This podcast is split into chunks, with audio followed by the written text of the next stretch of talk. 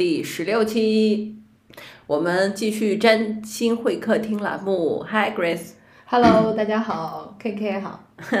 这一期呢，话题是想跟大家聊一下 占星这件事情呢。如果看星盘自学好呢，还是找占星师来咨询比较好？这两者的区别啦，就是花费的时间呢之类的，我们来跟跟 Grace 聊一下吧。我想这可能是一个大家都比较感兴趣的话题，因为好像也有很多小朋友来找 Grace 学占星的啊。Grace 你怎么看？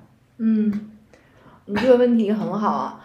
嗯，确实，就是你如果想了解自己的星盘，然后你可以通过自学的方式，也可以去找占星师来咨询。然后前者呢花的时间比较多，嗯，后者呢就是比较 快。不过你要去找到适合自己的占星师，可能也要花一些时间。嗯有的时候未必能一一下就找到适合你的占星师，所以可能会咨询好好多个占星师，然后最后，呃，这样的情况也是有的。嗯，还真的啊，嗯，因为这个确实是很难。不过话说回来，就是服务类的行业里面，就是找到一个契合自己的，或者就是口碑又好、服务又好，其实确实都很难。你比如找一个好律师，是吧？或者去医院找一个好医生，其实都是很难的。就是就是他的他的经验，或者是他的能力。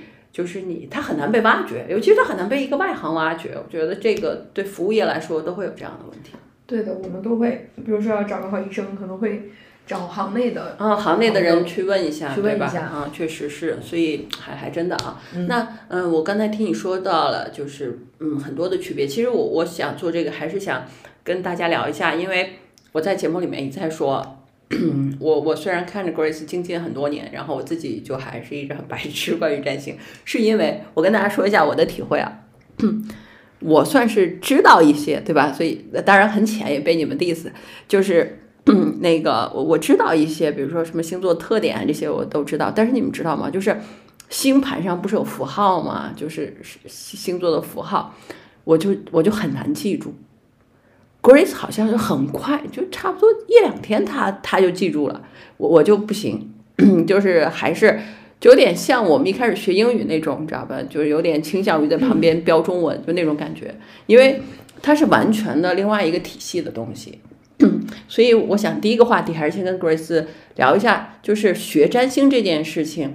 呃，我我想跟大家普及一下，就这个事儿，比如说花费的时间、金钱、成本这件事情。大概对普通人来说，对天分好的是一回事，对不对？对普通人是一回事，然后还有一些人大概就属于劝退的。你你你这个话题怎么看？嗯，我觉得学占星这件事情啊，它的这个时间肯定是要花不少的。嗯，成本呢，就是看自己的情况。嗯，如果说只是感兴趣，那么就可以买买一些书来，先自己研究。我最开始也是这样的。然后其实现在互联网上有好多资源，比如说一些各大网站啊，还有一些专门的占星网站啊，嗯，它上面也都提供就是这些占星的基础知识。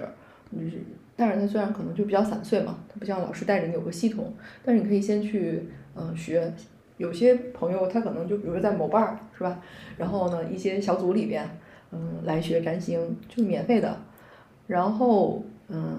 特别感兴趣的话，就去买书。我之前也给大家推荐过书，比如说 Steven 老师的那个《内在天空》，还有苏汤金老师的《当代占星研究》，就这两本书作为入门者都是非常好的书。嗯，然后呢，是不是说这两本书看得下去才表示嗯有一点天分可以学 这两本书很难看得下去。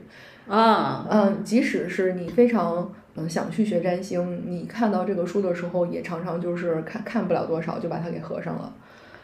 哦，所以这是正常的，是吧？对，这是非常正常的。我最开始看的时候也是这种感觉，就是你在呃，因为它它这两本书都是体系化的来介绍占星，其实相当于是一个占星入门了。教科书吗？嗯，类似于教科书。嗯、像苏苍金老师的书，他是伦占学院的那个嗯、指定的教学用书之一，因为他他是最早的伦敦占星学院的创办人嘛。嗯。然后 Steven 老师呢，他自己也有工作坊，他也他也带学生。然后他那本书其实是三十年前写的，是他非常年轻的时候写的。写的是诗情画意，因为 Steven 老师他是学神学神学的嘛，所以他他的那个文章呢，你就能感受到一些海王星的特质在里边，悲天悯人的，啊，所以他的那个语言很诗意。然后呢，我自己觉得这两本书呢，因为我是先看的，嗯。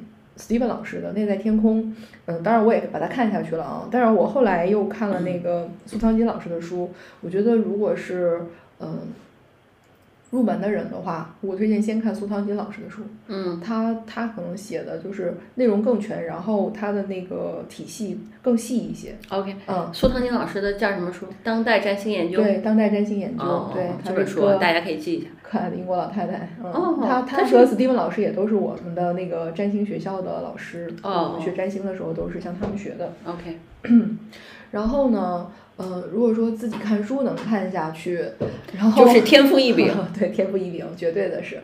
但是不代表就是即使天赋异禀的人，他也还是有很多的困惑，所以这个时候就你可以选择，比如说找个老师来来带着你学一下，因为嗯老师会给你解惑嘛，他不光是嗯给你串讲，他还会。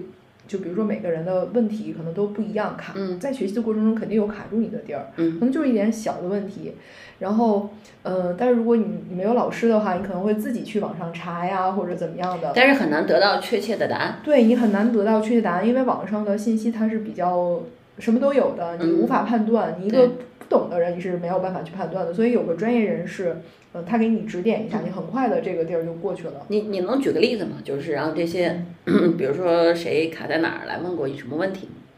哎呦，那可太多了。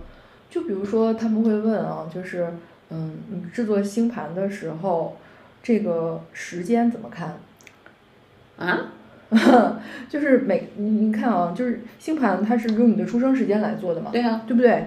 然后呢，但是这个出生时间呢，在不同的命理术里边它是有讲究的。比如说中国的八字，它就讲的是真太阳时。比如说你是早上七点钟出生在北京，你的真太阳时不是早上七点啊，所以你不能拿那个七点来排盘。所以你像有一些命理工具呢，它就会给你这个出生时间去做校准。嗯，它会换算。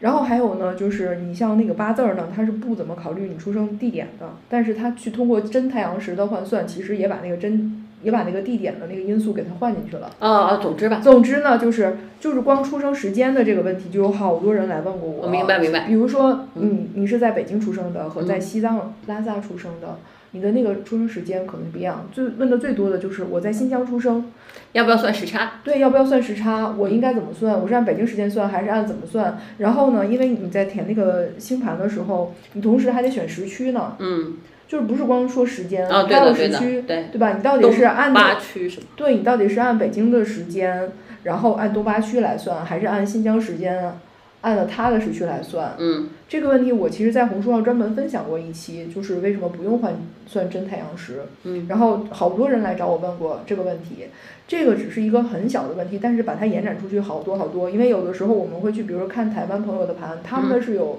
好多的那个什么夏令时啊之类的。哦，对对对，还有夏令时的问题。对呀、夏令时的问题也会涉及到，对就是比如说我们是有那么六年，对是有呃是有夏令时的我有印象，小时对，候。四月的中旬到九月中旬，对，反正然后正每年的日期还不一样。然后最扯的事情是，有好像有的地方不执行。有的地方不执行，这我都遇到过。然后他们就来问说我的时间到底应该怎么算，嗯，对吧？还真是啊，具体到一个具体的问题要求真，还是就是把它非常明白的弄清楚，还是要花很多时间精力。还有国外的同学，他们那儿比如说欧洲，他们还有冬令时呢。啊嗯，然后那他怎么算呢？啊，还他那真是。个出生时间是吧？嗯，所以呢，其实就光这个出生时间怎么来定这个问题，就已经就有很多要去讲究的了。嗯，对，还真是。所以其实还是有有老师带着学习会好一些。对的，嗯，嗯，所以我也觉得他们提这些问题特别好。就说明他他确实想要把这事儿弄明白，我觉得。对，嗯，是这样的。哪的都有，他肯定是自己的遇到那个问题嘛，所以他不知道。他说：“你看老师，我用不同的盘，对，有还有人问老师，我用不同的占星软件，然后排出来的盘不一样。啊，对，这个怎么办？对呀、那你就会告诉他说，首先我得知道你用的是什么占星软件，你是是一个稍微专业一点儿的，还是就是非常娱乐的，根本就没有任何呃信息对，没有任何专业性的那种，对吧？嗯因为现在占星软件太多了。那好，如果他用的是一个专业占星软件，我就要问他，你用的是哪一种分工制？哦，对，还有分工制的问题。对，用的是哪种分工制？你你用的是哪一种方式来起盘？比如说你是看现代的，还是看古典的？你是用整工制，还是还是用其他的普拉西杜斯，还是用什么阿卡比特？很多很多，就分工制好几十种。因为不同的不同的古代的 各位占星师们都创造过自己的分工制，所以根据不同的分工制排出来的盘是不一样的。哎呦我的天！有的时候就会影响到它的上升星座。你比如说按照那个整宫制来说的话，每一个宫头都是零度开始的。嗯。而你按照普拉西度这种就是四四移象限法来分的话，那宫头它不是零度哦，是几度就是几度。嗯。嗯。然后还有你会看到那个星盘，呃，如果是等宫制，就是它每个宫位都是三十度，你就会看到一个特别完美的一个图，十二块披萨饼在那里，对不对？但是如果你不用这种，不用不用这个等公制，你就用普拉西度是吧？然后那你就会看到有大有小，然后不同的盘排出来的话，它会遇到不同的问题，比如说像这种四仪象限法，普拉西度排出来的盘里边，它就会有。这种劫夺的情况，劫夺就是说，一个，比如说一个宫位里边，它可能有两个或三个，就有三个星座，它同时落入三个星座，其中有一个星座完整的落在这里边，它就被解读了。还有什么宫位解读？有什么宫宫宫位解读？有星座解读，就是很复杂。但是如果你用整宫制，就是古典占星那种排盘法，它就很简单。这是什么就是什么，一个宫位就是一星座。然后一个星座它就是三十度，它不会出现现代占星里边那么复杂的东西。OK，嗯，也，哎呦天哪，所以，所以就是流派的问题啊，各种流派，各种流派看盘的方式也不一样。啊，所以我觉得自学很难跨越这些东西。自学很难跨越，他们有的时候连就是自己学的到底是古典还是现代都搞不清楚，因为现在也有很多的。嗯，课程嘛，有的老师他并不给你讲明他到底是讲古典的还是讲现代的，然后呢，他的课程里边内容就是都有的，杂糅的，甚至他可能就是他自己也不清楚他在讲的是什么。嗯这样的课程，因为有有有同学把他们在别的老师那学的课程的课件拿给我看过嘛，其实是就很混乱的。你这种的话，如果老师自己没弄得特别明白的话，你开始给那些小白讲。就讲了一套很杂糅的东西进去，那就完蛋了。那他就完蛋了。嗯，还真是。他就更不想学了，因为古典的那种看法和现在是非常不一样的。嗯嗯嗯。所以你看，同学们，我我我我我我我不懂这玩意儿是是情有可原的，对不对？是情有可原的，真的是很复杂。就是就是大家不要，就是为什么我讲这个东西啊？大家不要。不要不要低估了学这件事情，学星盘就是你觉得你学到能给自己看盘，能给别人看盘，这个这个需要很多年。Grace，Grace 学了多少年？到现在这个程度？哦，有十多年了。对，有十多年，而且他真的很有天分，然后就看了非常非常多盘，所以就是才能笃定的说是什么。所以我觉得想要达到这种程度的话，就真的是要很喜欢。就是钻研占星才可以。对，而且我其实学之前，我也是不太去，就是几乎没有人知道我在学这个。嗯。然后我其实只是想自己探索。嗯嗯嗯。然后也是带着很多的呃问题疑惑吧。然后后来就是参加了一些很好的老师的课程，包括线下工作坊。然后嗯，确实是很有帮助的。就是就是有老师带着。有一个体系，或者你有问题，他能够给你及时的解答，这是非常重要的。嗯，然后也是因为接触了很多职业的占星师嘛，同行哈，他们都特别好，很正能量的，也很助人的这样的，所以后来我也我也开始写博客，一七年知道，我一七年开始写那个我的那个公众号，对吧？就是分享一些这个东西，然后也后来帮朋友们来做一些咨询，嗯，然后觉得也挺好的，能帮到人，还挺开心的。啊，所以就是是这样啊，我觉得是想跟大家说什么呢？就是我知道现在也有很多人就是想就是去学这个东西嘛，觉得可以还赚钱，对吧？以赚钱为目的的这种，基本上或者大家觉得说，那我去找占星师，有的占星师很便宜啊，你会发现，他就考点文字给你，他就你比如你你可能他排个盘，他就发文字给你，你就知道他就是在别的软件上就给你 copy 了一下，你明白吧？我知道 Grace 看盘是直接语音，就是一对一聊的，这样的话呢就能够及时反馈嘛，对吧？但是你比如说，小红书上也有人分享，我哎，可能某腕上可能有人分享，就是看星盘，对吧？他经历。那如果你这个你找了占星师，他就考一点文字给你，你也没有看懂他说的是什么，实际上就是没有达到你想看星盘的目的。另外，现在很多速成的课就告诉你说啊，你随便学一下，你就可以去给别人看盘，这个有问题。你知道为什么我有点想聊这个东西？是因为我知道有占星师来找 Grace，就是他拿不准。他拿不准那个东西，嗯，我觉得这个就很有意思，就是他不笃定，就是他还没有学到那个程度啊，然后他就去给别人看，他就有点含糊。但是我觉得他他问你就还蛮，就就就也还还比较负责任吧，就是觉得，嗯，他他自己也不明白这个到底应该怎么解读，所以就是这不确实有点像看医生，就是就是你你有你有没有找到一个好医生是很重要的，嗯。是，其实我是这么看的，就是好医生也可能自己治不了自己病啊，没法给自己直接做手术什么的，是吧？像看盘这个事呢，我是觉得，如果你没有遇到什么 特别大的事情啊，就是自己能解决的，你都不用看盘。然后，如果是很很想去探索自己的这个命运啊，也可以学习占星，自己慢慢探索嘛，因为有好多的事情。嗯，这个盘是可以解一辈子的。嗯嗯嗯。特别是你知道你自己经历那些事儿，你在占星的时候找人咨询的时候，你不会说那些事情的，对吧？但是你自己知道有一些独特的经历，那你在看盘的时候，自己给自己看盘的时候，你就说哦，原来我是这样的，原来是因为这个，哇塞，好准，那个时间点，等等，这些东西可能你根本就不会跟外人说。然后呢，那这样来看盘你就很开心。其实我有一次去上那个热道的课啊，然后我旁边是一个。一个小姐姐，她那个给自己看盘，他学占星，他是为了给自己看盘，他不给别人看。然后我说，那你会觉得就是学得很好，很很就是学学这个是不是有点浪费什么的？他说没有啊，他说我觉得就是探索自己的命运，就是很有意思的一个事，我可以用这个看一辈子。哦，那真是特别好啊。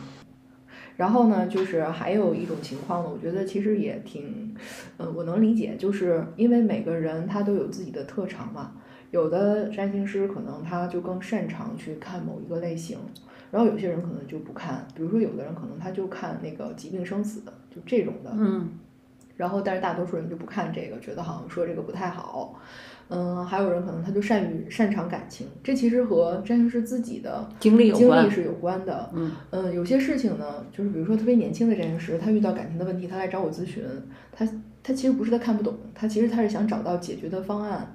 或者说他想听一个过来人给他一些建议，嗯，基本上我的客户不管是不是占星师啊，还是占星爱好者，还是就是小白哈，就是想来解决问题，他们基本上都是在生活中遇到了一些困境或者是低谷，然后想要自己嗯来拯救得到一些指引。啊，得到一些指引，对，有很多时候是想来得到指引的，那么他可能就需要找一些，比如说年资比较高的，或者是经经验比较丰富的。嗯，有一些生活阅历啊，有一些生活阅历的人来帮他看这个事情，因为占星术他教的这些东西，它是一些知识，然后但是它并不是代表你对这个生活的感悟。啊，对这个我觉得，对这个话题我也我也想聊一下的，就是我觉得占星这个事儿，我的建议给大家还是找年纪稍微长一些的占星师，因为你比如说你找一个二十来岁的占星师。不过话说回来，可能你看你不看二十五岁以下的，所以二十五岁以下的小朋友可能就只能去找二十多岁的占星师。对的，大多数人都是，嗯，对，大多数人都不会说我不看哪个年纪的人。我我自己是这样，我是建议二十五岁以下就不要看了。他们来找我也是跟他们说，让好多人长大一点，会等等到真的等到二十五岁，然后当生日礼物是不是？对对对，会有。嗯，那这个好像挺棒的。对，还挺好的。然后，嗯。所以其实我觉得占星如果是从一个解决问题的这样的一个角度出发的话，还是找有经验就有经验的占星师来帮。是是是，就你刚才说的这些，我觉得现学是来不及的。现学来不及，肯定来不及。嗯，对。所以所以占星只适合啊，我我给我想跟大家就是说一下结论。第一点呢，学习占星是完全没有问题的。之前好像上一期里面跟 Grace 聊过，有占星天分的人，就是那个群星水瓶儿。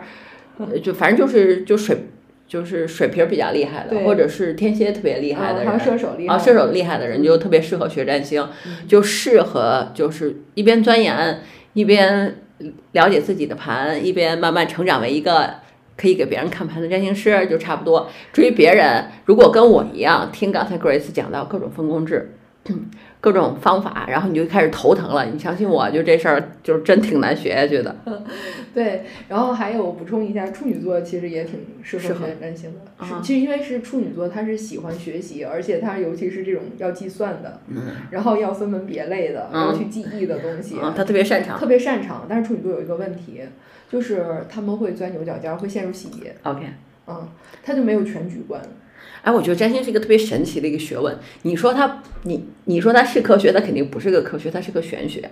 你说它不是个科学吧，就是它就是需要的背景知识，还什么相位角度这种东西的精确性啊，又跟科学那种东西一脉相承。嗯，对，尤其是现在占星，它的那个计算的角度啊，包括它的那些相位啊什么的，它它确实是需要计算的。所以，所以就。确实，像我延续上一期的话题，就是真的很适合受过高等教育的女孩子们来看，因为很容易听懂。就是你虽然不懂占星，但是你听他说，你会觉得说啊，对啊，就是就跟你科学上科学课的时候那种感觉差不多，所以就很容易接受。所以我知道很多来找你的都是，比如说呃国外留学啊，或者是我知道，比如说国内的导师啊什么之类的 这种，因为就很容易接受这个。嗯，对，很多嗯高学历的。朋友来，嗯，我觉得高学历的女性会比较倾向于，对，她会倾向于能够接受占星，因为非常非常像我们的科学体系，它其实也有逻辑和因为所以，然后得出一个结论，只不过这个推演的过程可能 就是它不是科不，它不是个科学。对我，我觉得可能也是和我自己对于占星的一个表达有关。嗯，他们可能更喜欢我这种风格。OK，嗯，因为我还是相对比较实用、比较理性的，嗯，而不是会那么的，就是悬，嗯，不会那么悬。对，我会告诉他，他比如说他会有一些挑战在什么时间，然后嗯，他可以做什么，然后这件事情对他的积极的意义是什么。但这不代表说他他不需要努力或者不不受痛苦。嗯嗯。通常来说，就是即使他们正在经受一些非常糟糕的事情，也会就比较的释然。对，因为他会知道这个事儿什么时候会结束，或者说这是他一个什么样的主题或者行运带来的事件。对，我觉得其实占星咨询呢，它更像是，就是你可以把它类比成心理咨询，但是它比心理咨询要深入的多，而且要本质直指本质。嗯，就是你可能心理咨询很多人他。他就是在给你追溯童年，但其实占星它不是，它不追溯你的童年，它就是告诉你你的命运是什么，你的盘是怎么样的，你的主题在哪儿。比如说一个人，如果说他的十二宫特别重的话，比如命主星啊、太阳啊、月亮啊，或者是一些比较困难的星体落入十二宫的话，那这个人他的心灵的主题是非常明确的，他也很容易在有一些年份的时候，比如说困难行运的时候，他会他会遇到心理的问题，嗯。然后这些呢，对于他来说，其实都是最需要去注意的。还有一些人，这个东西就跟其实跟童年没有关系，和童年没有关系。对，如果他是这样一个配置，他出生就是这样了，童年也只不过是他命运的一部分而已。明白。这个东西他还会不断的重现。它不是说因为童年造成了这个，我明白，不是这个。也就是说，心理学的素因会认为是你童年的隐疾什么激发了你后来年长的什么，但是占星不是这个角度的理解，占星会认为说你其实是有一个配置，就是你出生以后，你就是星盘是你的配置，然后这个配置随着你年份，就是外面世界和时间什么的东西的变化，你有点像。就是板块起伏的那种东西，就是你可能它会激发你一些这个，激发你一些那个，你可能会在不同年份遇到不同的主题。哎，对你这个特别对，它就是一个板块，然后轮动，嗯，不同的年份或者是不同的大运下，不同的板块被撬动了。比如说有的时候就是在走家庭运，有的在走学习运，可能这些年主题整个的这十年或者是七八年，它就是这个主题。然后我前段时间遇到一个朋友啊，他是嗯在走那个南北交的运，他现在四十岁嘛。嗯，四十岁的前后是这个运，然后他呢，刚好南焦点呢是受刑克的，而且呢又是一个比较，嗯，和和灵魂相关的这么一个，嗯然后他整个的人的状态就特别的不好，是那种感觉好像就是，就是整个的人都都不好了，都不好了，整个的人生都不好了，就那种状态。然后他去看了很多的心理医生，然后还去学了好多的课程，什么心灵的课程，还有那种。哎，就北京有好多的那种 线下的辅导机构，然后他就用各种各样的方式去帮助自己，直到他来找我看他的运势。嗯。然后呢，我就告诉他说，就这么两年，然后时间从什么时候到什么时候，他现在已经经历了一年，就特别准，就从那一天，差不多那个前后开始，他就突然就进到了这个，而且因为前面是先走北郊后走南郊嘛，嗯所以北郊的那三年还行，他挺好的，嗯因为北郊和南郊是我们灵魂的使命嘛，南郊点代表你的起点和你的那种业力的牵绊，嗯哼北郊呢，代表的是你要去的方向，你，你要成为的那个人，让你觉得说今生无憾的那个人。然后他前面这几年呢是走北郊的运，然后他还挺好的，成就也挺不错。但是突然就北郊走完了就是南郊，然后他那不好的那些东西就都出来了。因为南郊虽然是我们的天分，但是它也有很多负面的东西在牵扯我们。当他走到这个大运的时候，他就真的就被激发出来了。当然也和他的南郊点啊比较困难有关系。嗯有很多困难的东西在里边，所以他的状态就特别不好。但是我就记得我当时给他咨询完啊，就我们俩聊了那么一两个小时，嗯给他讲他这个运，然后包括他整个的命，他的命运的主题在哪儿什么的，嗯当下就解脱了，就嗯放下了。然后我们还约了。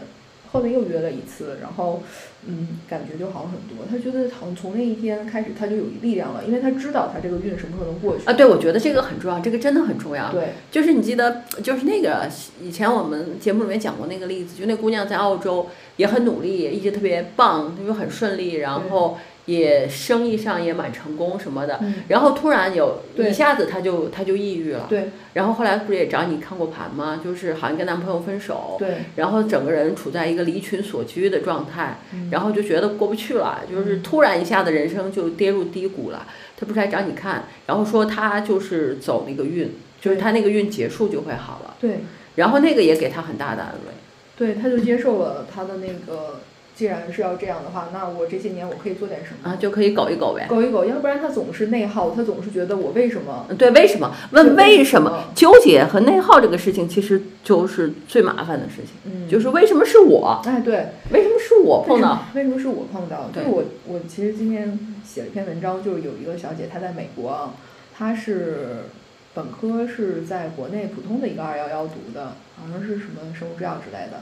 然后跟你很像啊对，然后呢，他就特别幸运，大学一毕业就申请到了哈佛的博士。嗯博士后，然后他花了四年时间就读了，读完了，然后而且也找了一个很好的工作做研发什么的，就都挺好的，就简直他就是他们所有人认为的那个逆袭榜样，你知道吗？嗯特别好。然后他二十九岁，嗯你知道二十九岁是吗？对对对，土星回归土星回。归，知道对吧？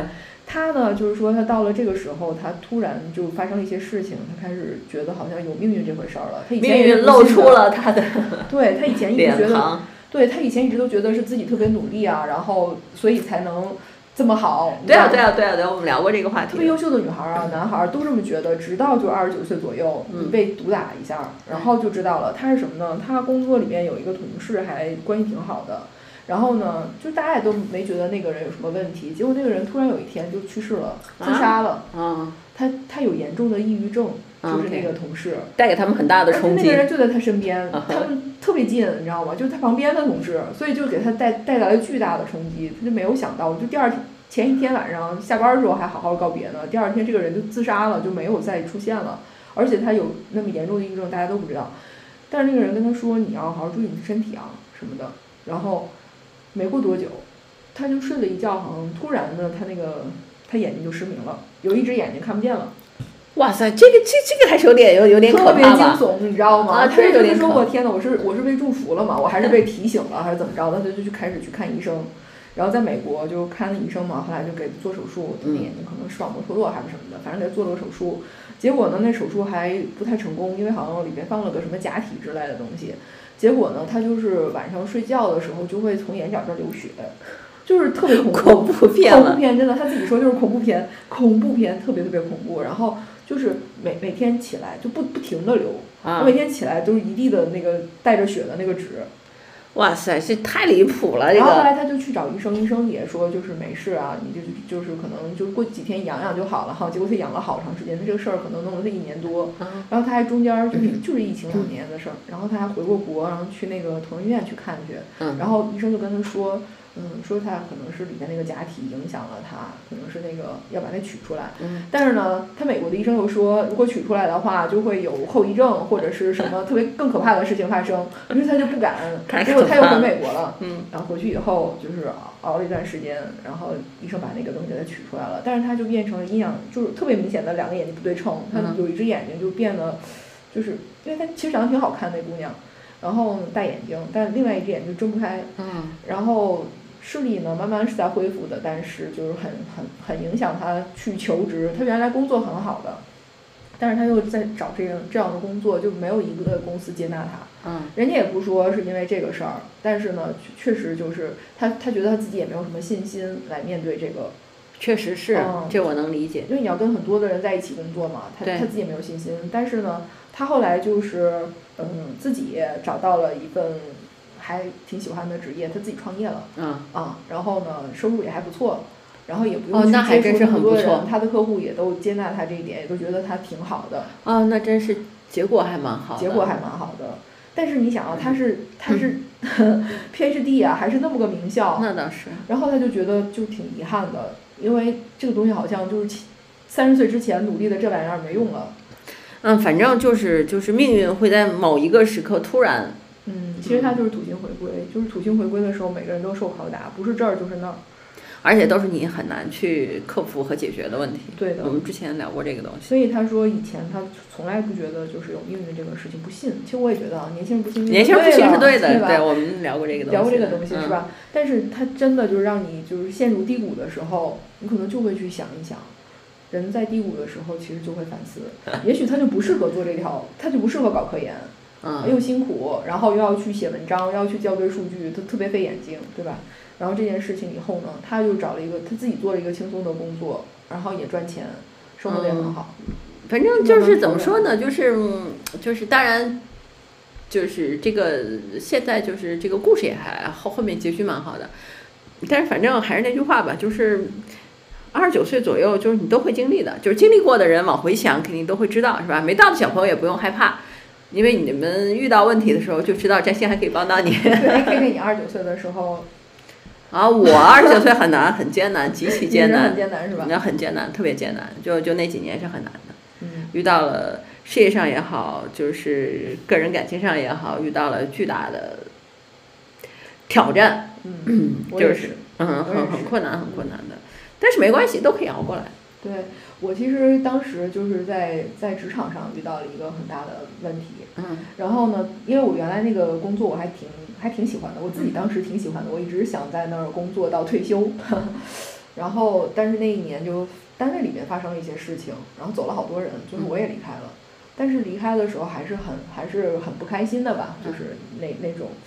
然后，但是我我当时就是挺耿耿于怀的，因为我没做错任何事情，只是因为单位就是换了新的领导嘛，然后然后就好多人就被迫辞职了，嗯，但是后来我后来我所有的工作都比那份工作要好很多，然后认识的人啊，还有嗯薪水啊什么的都更好，所以我也觉得就是当时就觉得那么痛苦的事情哈、它就促使我离开那儿了，然后让我能够有新的生活，有更好的未来，嗯，对。嗯，所以就是大家不要害怕，不要啊害怕，我自己的话，我三十多岁的时候，那个挑战还是很巨大的。就是我们一个单位嘛，大概有有有，我在那个时候在国企，有几十人，然后我老板那个时候就是去进修啊，就是离开中国，呃，嗯去外面进修去了。进修了以后呢，就当时就是算我我算小升职吧，当个当个助理，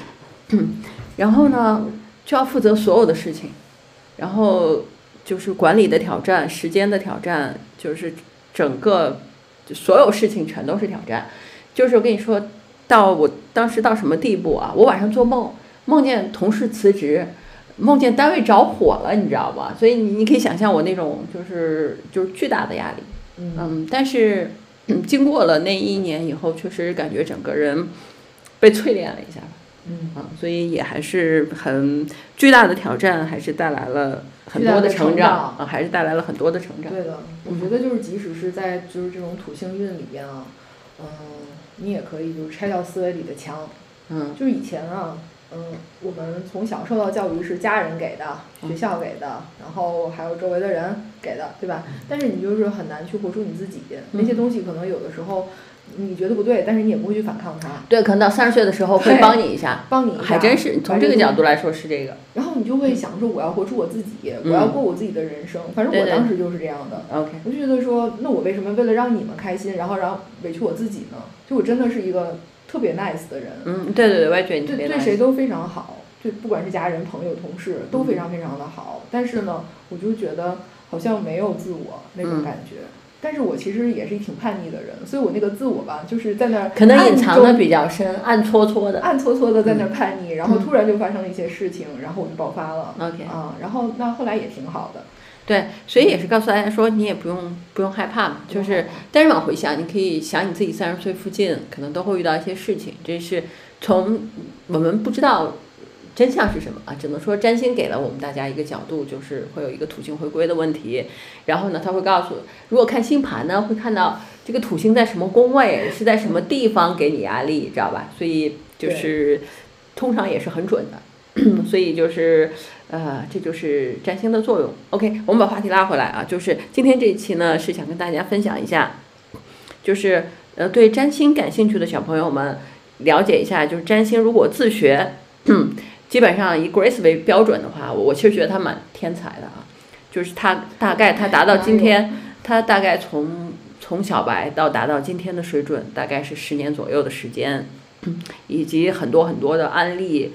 呃，学习投入，嗯，好吧，就是走走到今天，所以，呃，占星真的不是一个可以速成的一个一个一个怎么说呢？一个技能。如果说有人告诉你说他可以在十天半个月就把你教会了，你就可以拿它去赚钱了，嗯，就是就肯定啊，对，这肯定不是真的，这肯定不是真的，对吧？嗯，所以占星就是大家现在都要做副业吧，我我特别理解，嗯，但是占星真的。如果你想做一个很好的占星师的话，就是它确实是一个门槛极高，然后就是就是怎么说，就是当副业的话，你可能要非常有耐心才行。所以我觉得这个是跟大家，我觉得这个是告诉大家一个真相。嗯，但是如果你特别有兴趣，比如 Grace 也有也有学员，就是就是来学他的课程的人，他就是很耐心，他也没有想要去给别人看盘，他也想慢慢了解自己的星盘。我觉得这种心态就还蛮好，他就可以一边有老师带着，一边去去探索。我觉得这种就就学学星盘就还蛮好的。对我其实我真的不算天才啊，K K。虽然说就是有那么一点小天分啊，但是我我见过这个行业里边就非常有天分的朋友，嗯，好，也是很好的朋友。他们就是我我就说其中一个吧，他当年他本身就是名校毕业的，嗯。名校毕业，然后而且他学的就是和这种宇宙啊什么的相关的 这样这么一个专业。然后呢，当年他就是大学一毕业，他就去外企工作，然后做咨询啊什么之类的，就年薪几十万吧，大几十万那种。然后他偶然接触了占星以后，就感觉好像自己被击中了，嗯，然后他就放弃了那个年薪几十万的工作，然后全职的学了三年。嗯，就是他跟我讲，他当时学的是什么呢？就是每天废寝忘食，废寝忘食，这男孩儿啊，嗯，废寝忘食的学，就一天他可能能学十六个小时，就是一直就从早到晚的看书，看各种各样的，因为他外语也很好嘛，他看那种原版的书，他就觉得好像就自己就是天人合一了。对，天人合一了，好像就有一些很大的很多的信息，就是给他从上往下灌注进来，就那种感觉，他就是这样的状态，他学了三年，他都没有去给人做咨询。啊，他这样做了三年以后，然后他才开始做这个职业占星。啊，OK，啊，所以呢，占星真的是一个门槛极高极高的一个一个一个怎么说一个职业，真的是的。如果做职业的话，如果做职业，尤其是全职的话，就真的是这个。所以，嗯，这个是给大家告诉一个真相。当然，就是你有兴趣就没有关系，你可以慢慢学嘛，对吧？对这个是是是没所谓的。